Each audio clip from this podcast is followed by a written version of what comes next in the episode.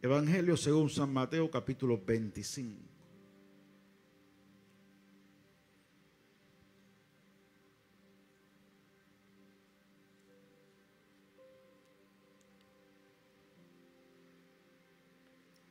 Vamos a predicar bajo el tema Toma el aceite. Toma el aceite.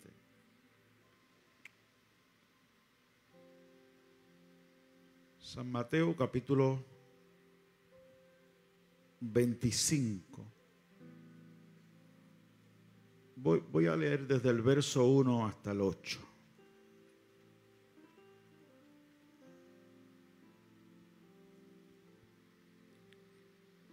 Aunque vamos a enfatizar los versos 5 al 8, vamos a leer desde el verso 1.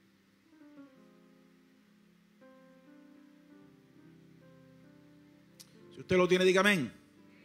Entonces el reino de los cielos será semejante a diez vírgenes que tomando sus lámparas salieron a recibir al esposo. Cinco de ellas eran prudentes y cinco insensatas. Las insensatas tomando sus lámparas no tomaron consigo aceite.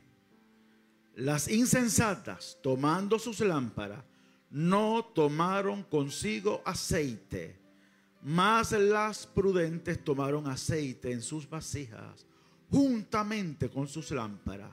Y tardándose el esposo, y tardándose el esposo, cabecearon todas y se durmieron. Y a la medianoche se oyó un clamor. Aquí viene el esposo, salid a recibirle.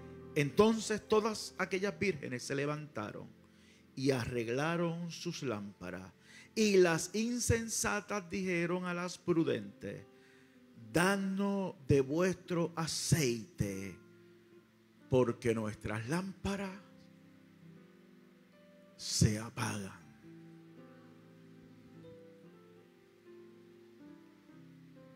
Danos de vuestro aceite porque nuestras lámparas se apagan. Levante su manita al cielo. Dios eterno, Dios bueno, Dios de amor, Dios de misericordia, Dios de poder. Mi alma te alaba y te glorifica. Te reconozco, Dios y Señor de mi vida. Tú eres mi paz eres mi consuelo, eres mi Dios sanador, eres mi Dios, aleluya, que conforta el corazón, que conforta el alma. Eres rey de reyes, eres señor de señores, eres la fortaleza de nuestras vidas.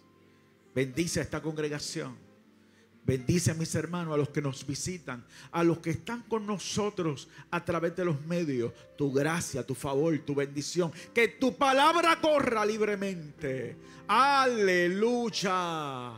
En el nombre de Jesús. En el nombre de Jesús. Amén. Amén, amén. Amén.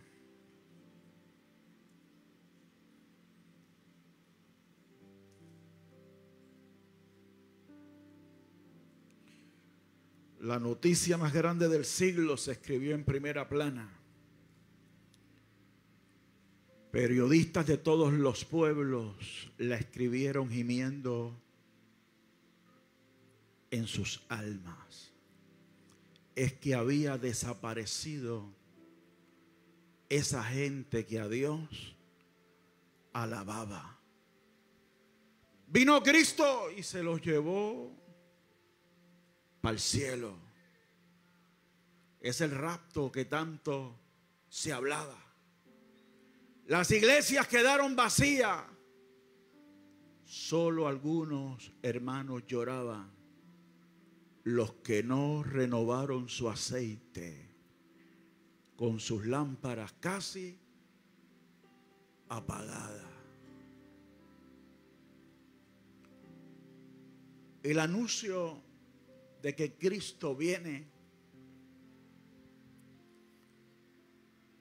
que en algunos lugares ha cesado,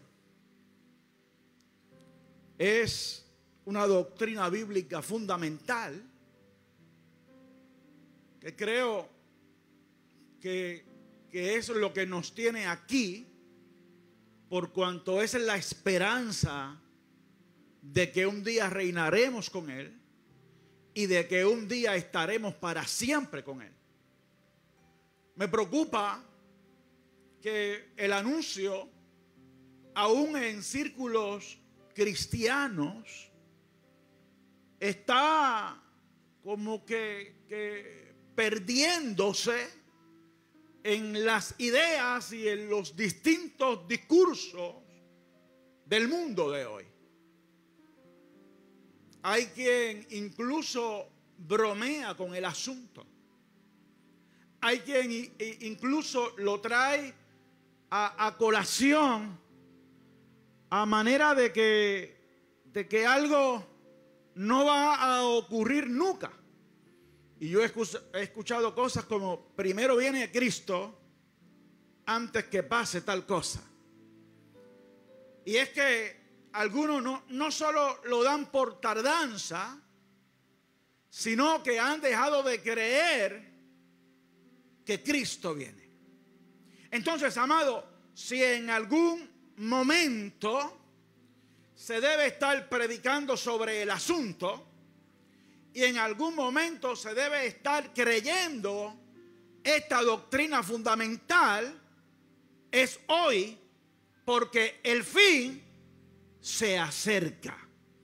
Estamos en esa antesala en que veremos al Hijo del Hombre venir con gloria y con poder. Se está acercando el momento en que la iglesia ha de ser levantada y transformada para estar para siempre con el Señor. ¿Cuánto lo creen?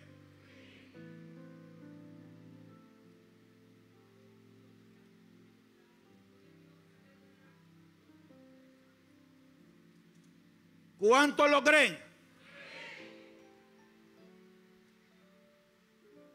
Levante la mano los que lo creen.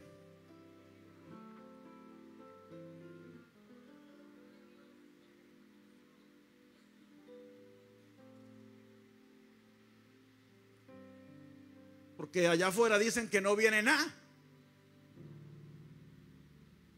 Está, está, el chiste ese del borrachito, aquel que, que, estaban predicando en la esquina de la calle. Cristo viene y el que no viene nada. Y cada vez que el predicador le decía, Cristo viene, que no viene nada. Que no viene nada. Que no viene nada. Hasta que un hermano lo amenazó y le dijo, te voy a buscar a la policía. Ah, pues me voy porque e-, ese sí viene. Ese sí viene. Entonces ese, ese pensamiento, amados hermanos, de que no viene nada, está incidiendo en nuestra conducta y está colocándonos en posición de riesgo. Porque se supone que estemos alerta y que lo estemos esperando en todo tiempo. Se supone, amado, que lo estemos esperando y que creamos que eso puede ser ahora mismo. Que eso puede ser hoy mismo. Aleluya. Este mensaje de Cristo en Mateo 25 sucede a lo establecido en Mateo 24, donde el Señor está respondiendo a una pregunta. ¿Cuándo serán estas cosas y qué señal habrá de tu venida? Y el Señor pues explica una serie de señales, lo que va a estar aconteciendo en el mundo antes que Él venga en gloria. Y entonces procede a narrar esta parábola, donde dice que, el reino de los cielos es semejante a diez vírgenes.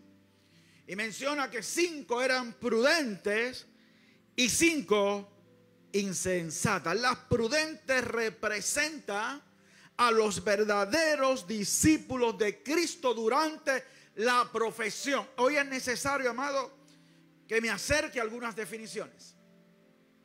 Hay que saber lo que es profesar. Profesar es creer, es confesar un principio, una doctrina, es sentir afecto, inclinación e interés y perseverar voluntariamente en ello. Por eso preguntamos, ¿usted hizo profesión de fe? Usted decidió creer. Usted voluntariamente ha dicho, creo, quiero ser bautizado y quiero ser un discípulo de Cristo.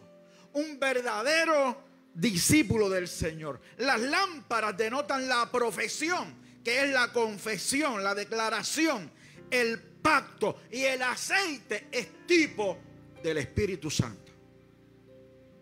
Y el Espíritu Santo viene a morar en las vidas de los que creen. Cuando usted recibe a Cristo como su Señor y su Salvador, el Espíritu Santo viene a morar en usted. Por eso es necesaria una profesión de fe sincera, genuina. Se convirtió fulano. Qué bueno estuvo el culto. Se convirtieron cuatro. Se convirtieron diez. Y usamos esa palabra se convirtieron porque la, la profesión de fe implica transformación. De modo que si alguno está en Cristo, nueva criatura es. Las cosas viejas pasaron, he aquí todas son hechas nuevas. Transformación. A mí me preocupa estos eventos de a veces de miles de personas. Y hay un un predicador, un cantante, lo que sea, un, artista cristiano, ¿verdad? Que está también ese nuevo concepto. Y, a veces dice, pues, pues, prendan la luz del celular los, que quieran recibir a Cristo. Y tú ves el montón de luces. O se hace un llamado y pasan cientos de personas. Se convirtieron tantos. Pero lo cierto, amado, es que quien verdaderamente sabe el número de los que se convirtieron es el Rey de Reyes. E-, es el Señor de señores. Me sigue, amado, porque hacer profesión de fe significa rendición total se tiene que pasar por la experiencia de la transformación. No ganamos, amados, cuando decimos se convirtieron tanto o la iglesia se llenó o tenemos tanta gente. El cielo gana cuando las vidas son transformadas. Y el que tiraba piedra ya no las quiere tirar más. Y el que era alcohólico dice, el Señor me libertó. Y el que era drogadicto dice, soy un hombre nuevo, ya no necesito droga en mi cuerpo porque Dios me ha libertado.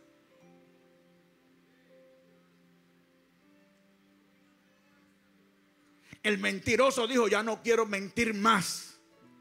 El adúltero dice, quiero dejar el adulterio. El fornicario lo mismo, porque se hace profesión de fe. Pasamos a vida nueva. ¿Cuántos quieren ir para el cielo? ¿Cuántos quieren entrar a las bodas? Levante la mano. Levante la mano para que el cielo te vea. Levántala. Aleluya, gózate. Dale un aplauso a Cristo. Si nos interesa la entrada al cielo, tiene que interesarnos esta palabra. Yo tengo un problema como pastor amado, tengo un problema que he tratado de vencer y no he podido. Más de 20 años y no, he podido. Y, y, amado, y no le miento porque hasta me lo han aconsejado. Hasta me lo han aconsejado. Y me han dicho que eh, eh, en este siglo tienes que tratar de la prédica. Más suave, no, no, no los espante. Que se te van.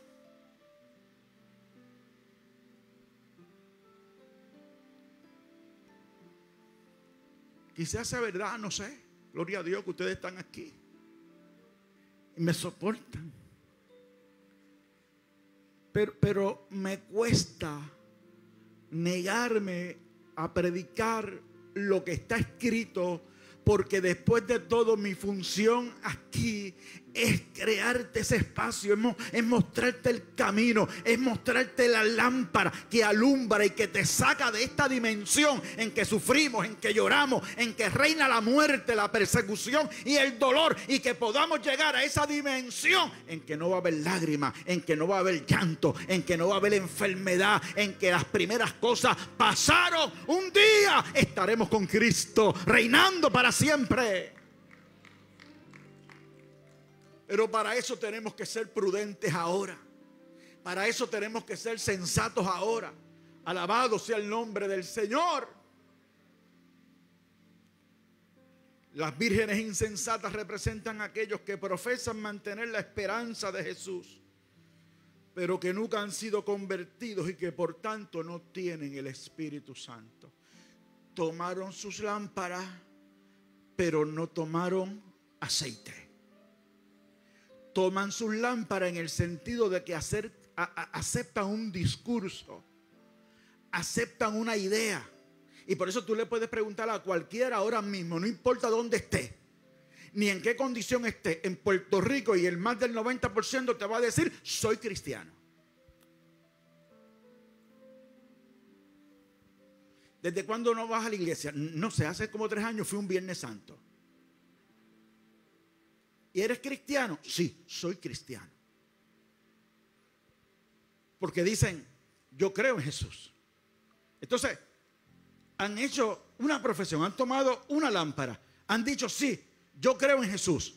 E-, Él es Dios pero no han hecho la profesión genuina que se necesita porque no han tomado el aceite. El Espíritu Santo viene a morar solo sobre aquellos que de corazón sincero se han entregado al Rey de Reyes y Señor de Señores. Por eso dice el apóstol, ¿no sabéis que sois templo de Dios y que el Espíritu de Dios mora en vosotros?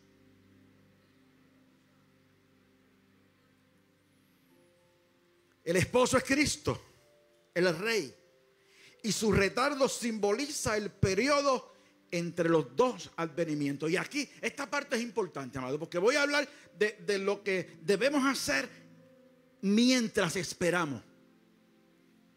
Cristo vino al mundo por primera vez, nació en Belén. ¿Cuántos lo saben? ¿Sabe que eso no lo puede negar nadie? Ustedes saben que eso no lo puede negar nadie. El primer advenimiento de Cristo no lo puede negar nadie. Hay evidencia histórica. Si no me cree, googlealo. Ponle Jesús de Nazaret. Ponlo. Ponlo. Para que vea cuántas paginitas te van a salir. Unos lo hemos recibido como Dios. Otros lo niegan. Lo que no pueden negar es que nació en Belén. Tampoco pueden negar que murió en la cruz, que lo mataron los romanos porque los judíos se lo entregaron.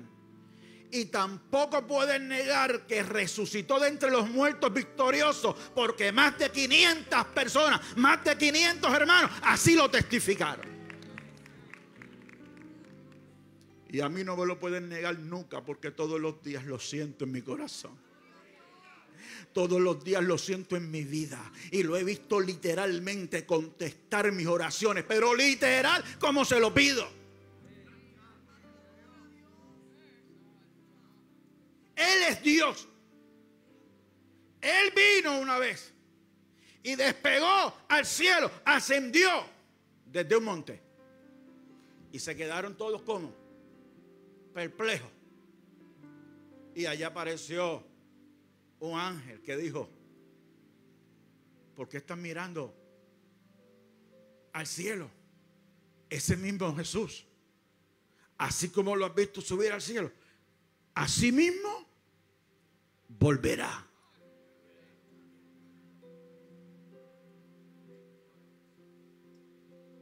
Y desde ese momento hasta hoy hay un largo periodo de espera extenso. Y de ese periodo te quiero hablar, porque ese es el periodo peligroso. Y dice la parábola, y tardándose el esposo. Y tardándose el esposo. Se ha tardado. Se ha tardado. Pero no los anticipó. En la palabra lo dice. En la palabra lo dice, lo dijo Pedro. Que para el Señor mil años como un día y un día como mil años. Así que Él no retarda su promesa como algunos la tienen por tardanza, sino que es paciente para con todos, no queriendo que nadie se pierda, sino que todos procedan al arrepentimiento. Y tardándose el esposo. Yo estoy llamado desde chiquito porque nací pentecostal. Después me convertí, pasé por el proceso y Cristo vino a mi vida, pero nací pentecostal. Mi papá me dijo, vas a ser pentecostal y me dijo otras cosas que no voy a decir ahora aquí. Pero del chiquito me dijo, vas a ser pentecostal.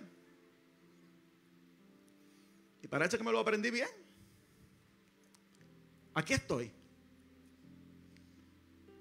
Pero desde yo, desde que tengo memoria, estoy escuchando que Cristo viene pronto. Y cuando me enamoré de Annie,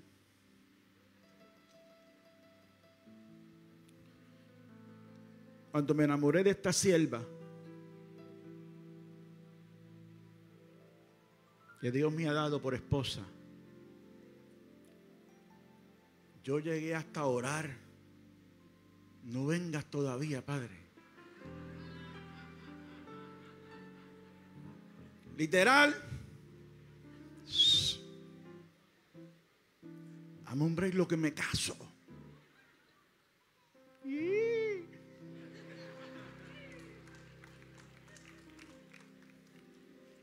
Dame un break lo que me caso. Lo llegué a implorar. ¿Sabe por qué? Porque todos los días escuchaba Cristo viene, Cristo viene, Cristo viene. Metía a la escuela Biblia y me hablaban de que Cristo viene. El viejo mío lo decía cada rato. Mi abuela lo escribía en las paredes. Con lo que encontrara, pincel, crayola. Ella lo escribía.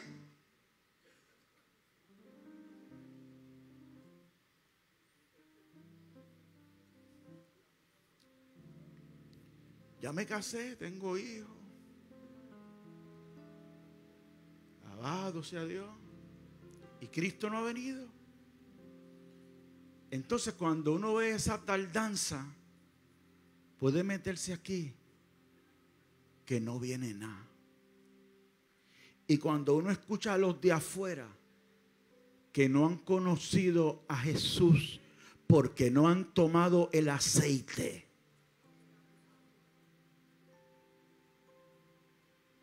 y uno escucha a los de afuera, recibimos un, un evangelio, amado, cultural, un evangelio tradicional. La iglesia está allí para cuando lo necesitemos. Si quieres pasar por allí o, como en algunos sitios la tienen de museo. Y, para la foto se, se, juramenta poniendo la mano sobre una Biblia. ¿Usted los ha visto, amado? E, eso, eso es doloroso, amado.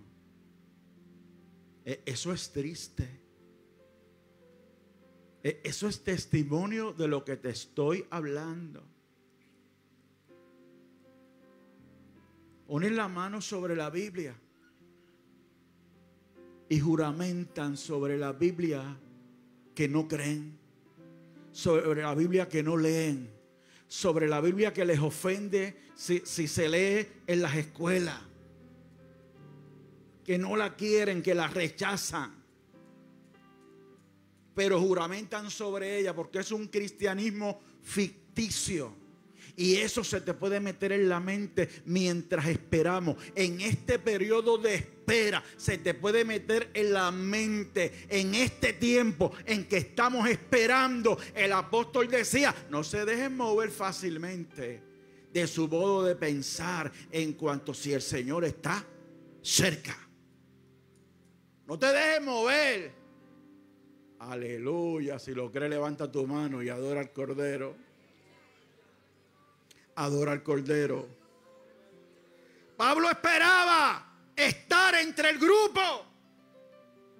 Decía, luego nosotros los que quedemos seremos arrebatados.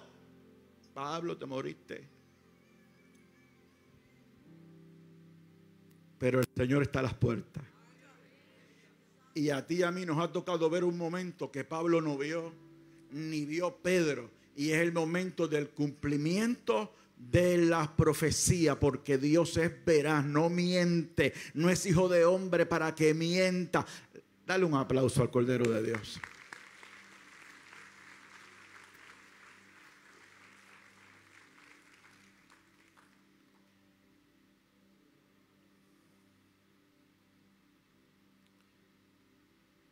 El cortejo nupcial de las diez vírgenes representa al mundo En el matrimonio judío la estrella del espectáculo era el esposo, a quien se esperaba a él, y por eso el Señor usa esta ilustración. Alabado sea el nombre del Señor. ¿Qué hace el mundo mientras espera? ¿La prudencia o la insensatez en la espera? ¿Sabiduría o necedad. Aleluya. Los siglos de espera nos fueron anticipados. Y este largo periodo de espera puede provocar en nosotros, amado, duda. Hello. Duda. ¿Y acaso Dios no hará justicia a sus escogidos que claman a él día y noche? se tardarán en responderle, os digo que pronto les hará justicia.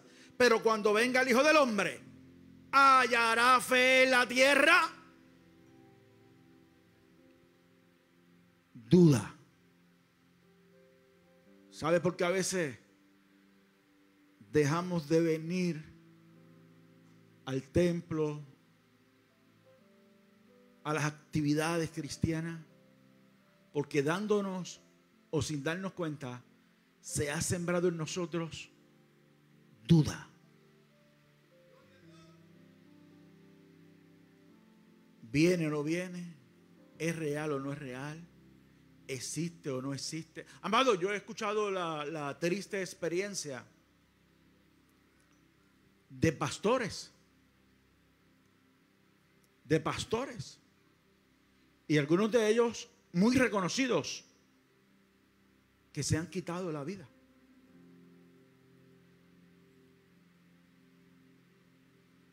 Y uno dice, ¿qué pasó aquí? Duda. Duda. Si oro por un enfermo, para que Dios lo sane. pero Dios no lo sana, viene la duda. Porque si oramos, se tuvo que morir? ¿Por qué si ungimos con aceite? Y la palabra de Dios dice esto. ¿Por qué se tuvo que morir? Duda. Si Dios existe, ¿por qué en Haití pasa lo que está pasando? Duda. ¿Por qué si Dios existe hay tanta hambre? Duda. En la espera duda. Y tratamos de meternos en la mente de Dios, cosa que es imposible para nosotros. Yo te puedo decir que Cristo sana. Puedo testificarlo de mil maneras porque lo he visto hacerlo. ¿Cuántos lo creen? Y mi deber con los enfermos es orar para que Dios los sane. Pero yo no sano a nadie. Yo no sano a nadie. A Yeye le preguntaron una vez, ¿a cuántas personas usted ha sanado en su ministerio? Él dijo, a ninguna. ¿Cómo, que a ninguna? A ninguna. Yo he orado por muchos enfermos, he orado por miles de enfermos, pero no he sanado a ninguno. Los milagros que se han dado se deben al Cristo de la gloria. Que no se nos olvide nunca para que no nos pase de lo que se hablaba en la clase bíblica de hoy. Que no se nos olvide nunca, pies en tierra, aquí el grande, el poderoso, el merecedor de gloria, de alabanza y de adoración, es el rey de reyes. Cuidado en la espera, no te muevas, mantente fiel. Persecución seréis aborrecidos por causa de mi nombre persecución. No esperemos que nos abran las puertas, no esperemos que nos abracen. La iglesia tiene que saber que viene persecución. En lo particular y en lo colectivo. Persecución. En la espera duda, en la espera persecución, en la espera caídas. Si estos días no fuesen acortados, ni uno fuese salvo. No te sorprenda porque aquel que cayó, porque aquel que era ya no es, porque aquel que venía ya no es, aquel que predicaba dejó. Y a veces yo veo a la gente tan escandalizada. Fulano, mira lo que hizo.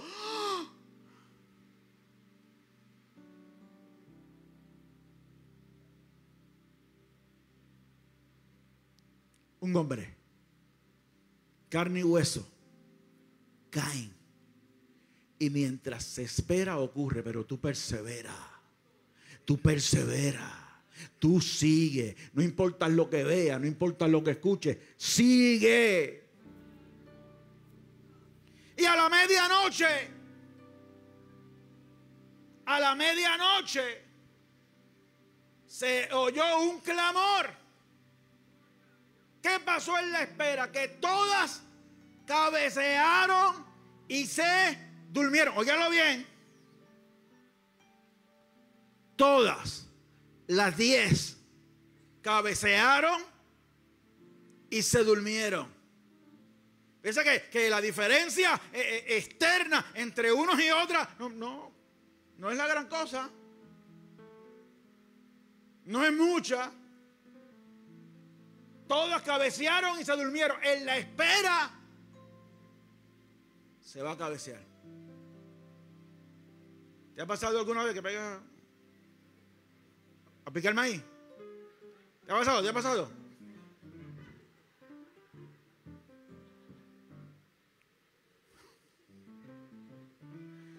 A mí me pasa, Octavio, cuando digo, voy a ver el juego de pelota. Y lo pongo ahí. En la primera entrada. Cuando despierto va por la quinta. si es que no se acabó. Y uno pega a cabecear. Todas cabecearon. Y todas se durmieron. Y a la medianoche se oyó un clamor. ¿Qué medianoche, amado? Es el cumplimiento de las señales que hacen evidente el inminente retorno de Cristo. Esa medianoche la estamos viviendo. ¿Por qué yo digo esto? Por la apostasía por el enfriamiento del amor, por el aumento de la maldad, por el avance de la ciencia, por los conflictos entre las naciones, las señales de la naturaleza, los ataques a Israel, el crecimiento del ateísmo, la caída de la economía mundial, el clamor por la paz, la solicitud de un gobernante mundial, los falsos profetas, la intensificación de la persecución contra la iglesia, el menosprecio a la ley de Dios y la legalización de la maldad. Todo eso son señales de que aquel día se acerca. Y como todo eso que te acabo de leer, yo lo estoy viendo ya, pues entonces pienso que a la medianoche se oyó un clamor y lo estamos viviendo. Se acerca el rey. Yo se lo testifiqué a ustedes en verano, lo pude ver en sueño. Lo pude ver en sueño el levantamiento de la iglesia. Las nubes hermosas. ese día grande en que seremos llamados y se nos va a decir, sube acá.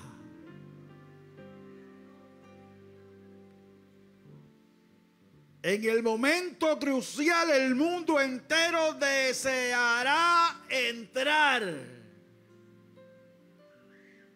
Viene el esposo salir a recibirle. Las diez vírgenes que habían quedado dormidas se levantaron, tomaron sus lámparas y fueron a recibir al esposo. Pero las insensatas se dieron cuenta que no habían tomado aceite. Y sus lámparas, ¿qué, declaración tan triste? ¡Eh! ¿Qué, declaración tan desesperante?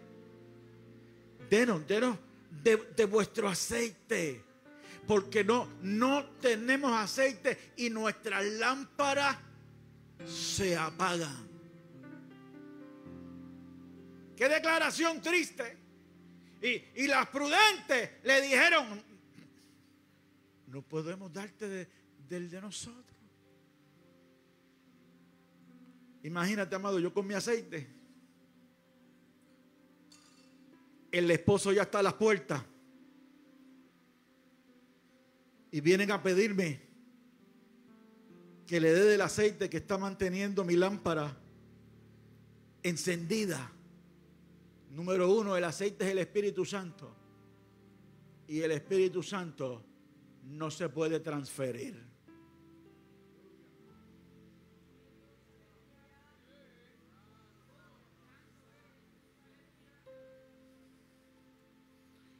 Yo no puedo decir, toma un poquito.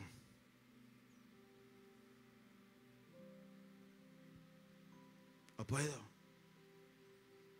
el Espíritu Santo no se transfiere. Cuidado con las doctrinas que hay por ahí. Yo a veces oro por ti y te doy un toquecito o te doy en la mano. No, te estoy transfiriendo el Espíritu, te estoy motivando a que ores y que lo pidas. Estamos, no, no, no te estoy transfiriendo el Espíritu. Porque, porque no puedo hacer eso. Ni tú me lo puedes transferir a mí. Lo que sí podemos hacerlo todo es pedirlo al Padre.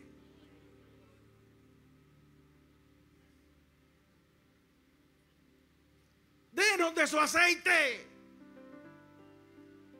No podemos. Más bien vayan a los que lo venden. Pastor, ¿el Espíritu Santo se vende? No, no se vende, amado. Pero lo puedes comprar sin precio.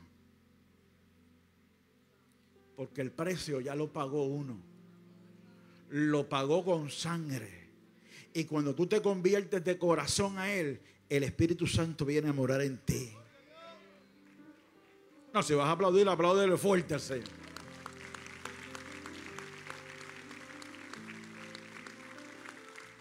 No te lo puedo transferir.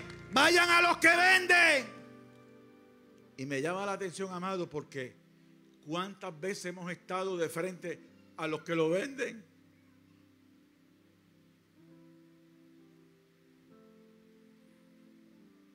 Ahora mismo lo tenemos aquí. Te lo estoy ofreciendo. Venid y comprad sin dinero. Ven y compra. Estás a tiempo. El momento es ahora todavía está respirando, todavía se está vendiendo, todavía se está anunciando. Corre, compra.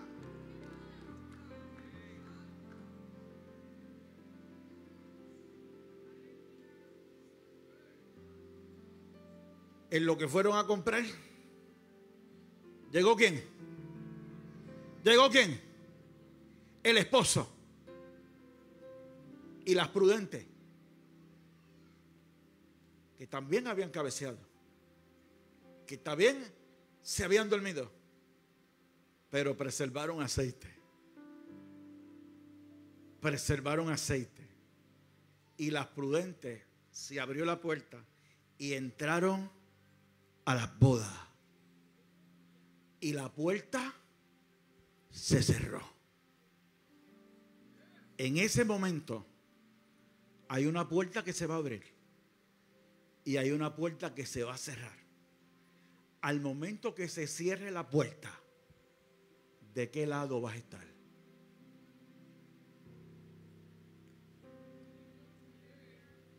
Abra no. No los conozco. No los conozco. El momento es ahora. El tiempo es ahora. ¿Qué tenemos que hacer en medio de esta situación? Tomar el aceite. No dejes que se apague en ti el fuego del Espíritu Santo. No dejes que la lámpara se apague.